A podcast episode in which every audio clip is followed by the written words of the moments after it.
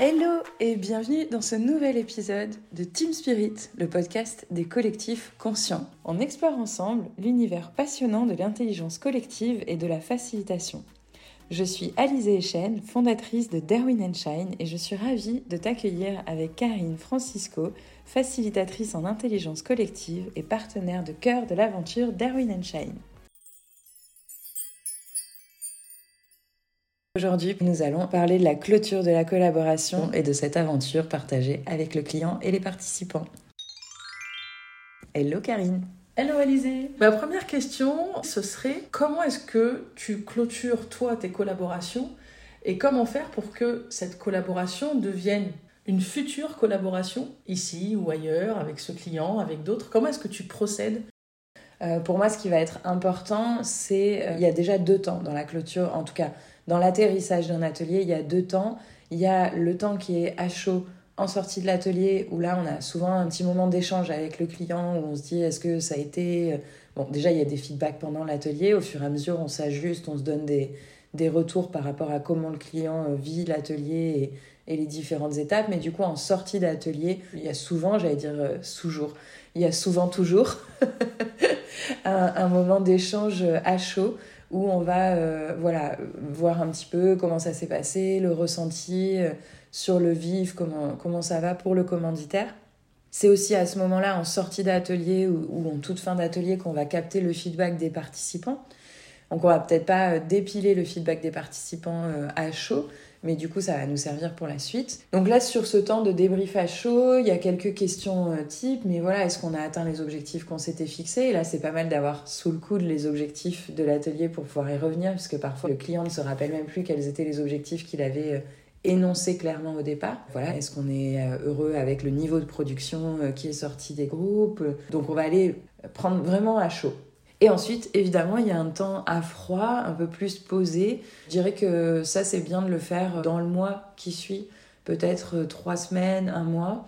Ce qui va être intéressant là-dedans, c'est qu'on est redescendu de l'émotion, on a un peu plus de recul et un peu plus de euh, qu'est-ce qu'on en a fait derrière, qui va venir euh, compléter finalement la vue qu'on pouvait avoir à chaud dans l'enthousiasme de la sortie de, de l'atelier.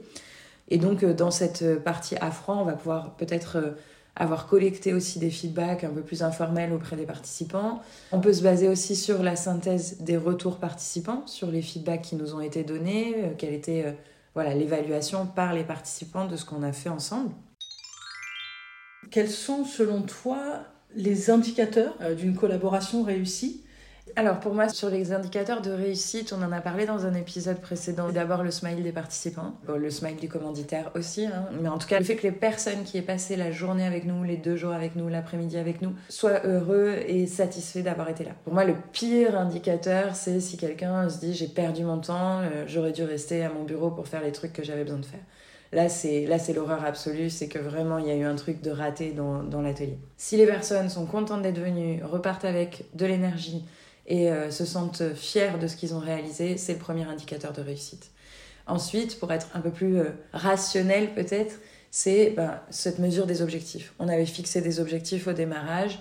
Est-ce qu'on a atteint les objectifs? Oui, non, partiellement. C'est possible. Il y a parfois un, deux, trois objectifs. On peut très bien avoir atteint à fond deux objectifs sur trois et partiellement le troisième. Mais déjà, ça permet de savoir un petit peu est-ce qu'on a été au niveau de ce qu'on voulait faire au départ, en fait. Et tout est juste. Enfin, ça m'est arrivé euh, d'avoir euh, un objectif non atteint du tout. Enfin, clairement, celui-ci, on l'a pas atteint. Et pourtant, le client et les participants sont super contents. Et ce qui est intéressant aussi, c'est de se dire, quand on fait ce, point-là avec le client, où est-ce qu'on était sur les objectifs qu'on s'était fixés, mais aussi, est-ce qu'on a atteint des objectifs qu'on n'avait pas identifiés au départ? Parce que parfois, c'est ça, dans la vie du groupe, il y a autre chose qui vient et ça demande un réajustement direct où on va aller euh, voilà, chercher un, autre sujet qui n'était pas dans le, dans le menu de départ ou qu'on n'avait pas identifié comme tel. Et en fait, a posteriori, on se dit, OK, le, je sais pas, euh, l'objectif d'avoir euh, créé notre plan d'action pour le mois qui vient n'est pas atteint parce qu'on n'a pas eu le temps d'aller jusque-là.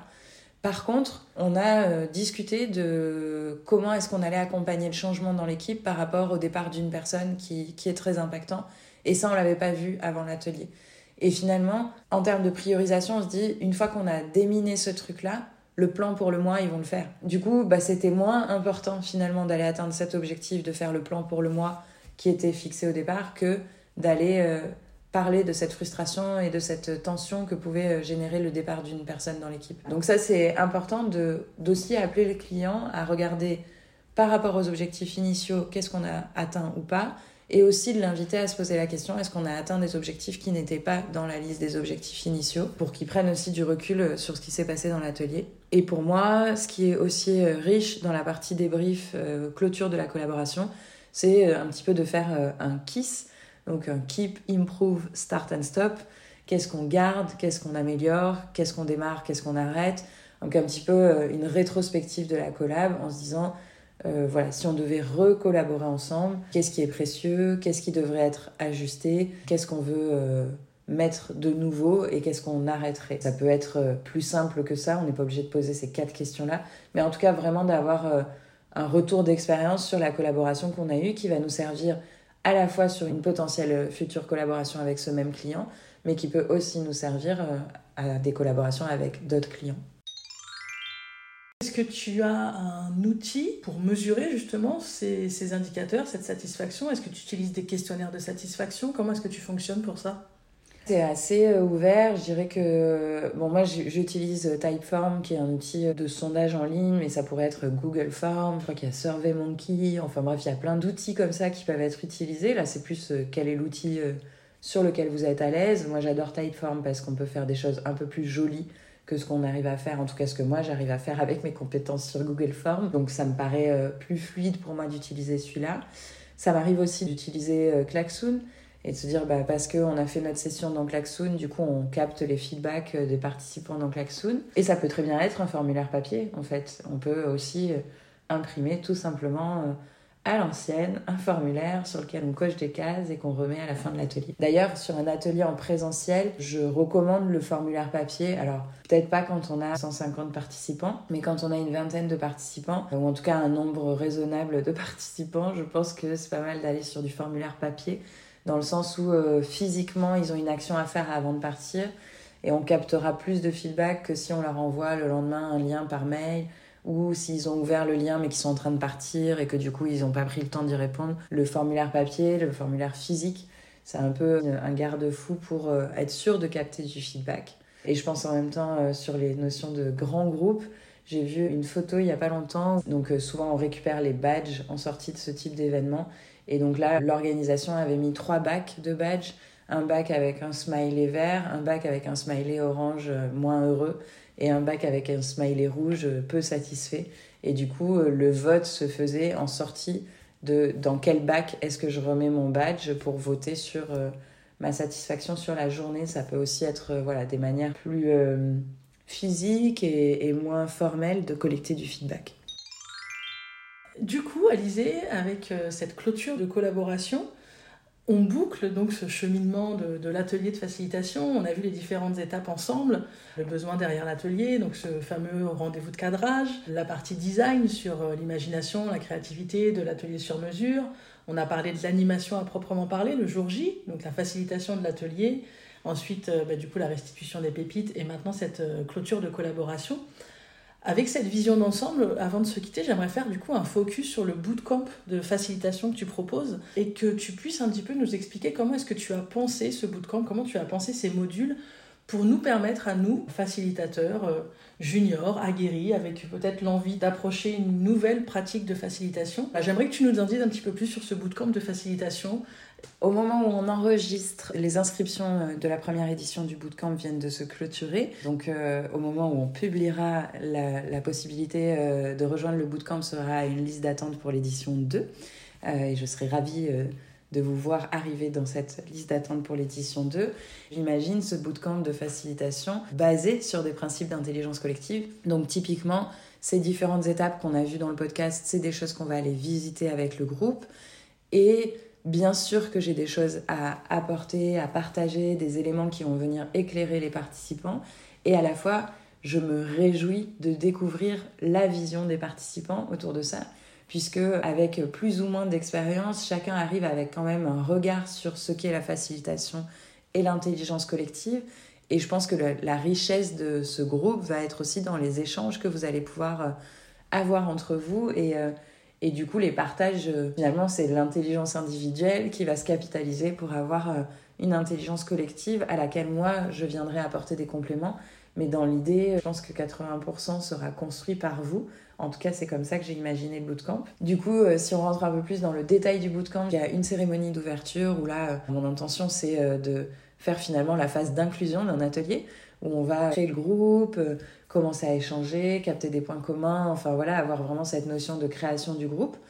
Ensuite, on a trois rendez-vous qui sont des modules où là, on va rentrer vraiment dans tout ce qu'on a vu, dans les différentes étapes d'un atelier, depuis euh, la définition du besoin jusqu'à la clôture. Et donc, basé sur l'expérience des participants, co-construire finalement cette connaissance collective de euh, ce qu'est un atelier en intelligence collective et comment gérer au mieux chacune des étapes. Et ensuite, on a trois rendez-vous d'immersion où là, on va vraiment être plus sur euh, comment est-ce que je mets en mouvement, comment est-ce que je mets en pratique ce que je viens d'apprendre. Euh, donc, on s'étale sur neuf semaines. Donc, les trois immersions, elles vont être à la fois sur des sujets que chacun apportera avec lui. Euh, j'ai un atelier à faire et j'aimerais avoir des feedbacks de mes pairs, de, des personnes du groupe pour avancer, pour peaufiner mon atelier. Et les trois immersions, elles ont aussi pour but de préparer le Collectifest. Donc euh, sur cette première édition, on va s'accrocher euh, à l'initiative euh, des formations de Noël, qui sont dans plusieurs villes de France, des formations ouvertes à des tout petits prix pour financer des jouets pour des enfants pour Noël. Et donc ça tombera tout pile à la période où on, est arrivé sur le Collectif Fest. Donc les participants de cette première édition vont animer des ateliers d'intelligence collective dans le cadre de ces formations de Noël. Et donc les immersions, les trois immersions, vont servir aux participants aussi à se coordonner, à euh, co-construire ces interventions dans le cadre des formations de Noël et du Collectif Fest. Donc pour moi, il y a vraiment une dimension d'appartenir à un groupe. Ensuite, brasser ensemble tous les éléments qui peuvent être euh, des bonnes pratiques ou des approches ou venir vraiment enrichir notre connaissance sur le sujet et ensuite mettre en pratique et vraiment avoir ce, point final, ce bouquet final qui est euh, de prendre la scène avec le collectif Est et de se dire euh, que j'ai des opportunités dans mon quotidien ou pas de facilité, là j'en ai une, je me mets en action, soutenu par le groupe, accompagné, encouragé par mon groupe, je vais m'essayer à la facilitation où je vais euh, cranter peut-être, euh, si j'ai déjà des expériences de facilitation, j'inviterai les participants qui ont déjà des expériences de facilitation à vraiment se faire plaisir, à aller faire euh, un atelier différent ou à se lâcher un peu plus sur leur atelier, à aller peut-être chercher voilà, le cran qu'ils étaient venus chercher dans le bootcamp, le, le cran supplémentaire de créativité ou d'énergie ou je ne sais pas, qu'est-ce que chacun va vouloir trouver dans ce bootcamp. Je rebondis aussi sur un des aspects importants. Euh, tu as parlé de différents aspects sur ce, ce collectif Est, le fait de se retrouver ensemble, de préparer ensemble, d'être en immersion. Et du coup, bah, je, mets aussi en lumière, parce que c'est quelque chose qui te caractérise dans tes actions, c'est l'aspect du coup solidaire. Euh, puisqu'en participant à ces actions sur les formations de Noël, sur euh, les formations à petit prix, le financement de jouets pour les enfants donc à Noël, il y a aussi cette touche, on parle de coloration personnelle, c'est quelque chose qui te ressemble, et donc bah, c'est tout à ton honneur, et merci aussi pour ça, Alizé. Bah, écoute, ça a été un plaisir de faire cette série d'épisodes euh, Team Spirit sur euh, le parcours d'un atelier de facilitation. J'espère effectivement que ça puisse être une source d'inspiration pour tous nos auditeurs, nos auditrices. Et je te souhaite une excellente rentrée d'école buissonnière. Merci beaucoup Karine. Merci à toi pour les questions, pour le soutien, parce que c'est quand même vachement plus confortable quand on est deux que quand on est toute seule face à son micro. Et donc c'était vraiment un plaisir aussi pour moi de partager ces épisodes avec toi.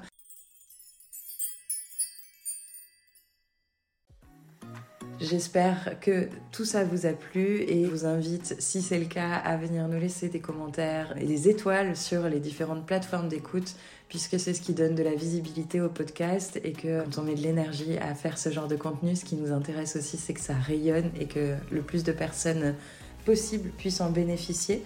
On se retrouve pour des prochains épisodes pour aller creuser quelques sujets qui ont émergé dans notre série là et pour aller rencontrer des personnes inspirantes autour de la facilitation. Merci de nous avoir suivis sur cette série d'épisodes et prends soin de toi. À très vite.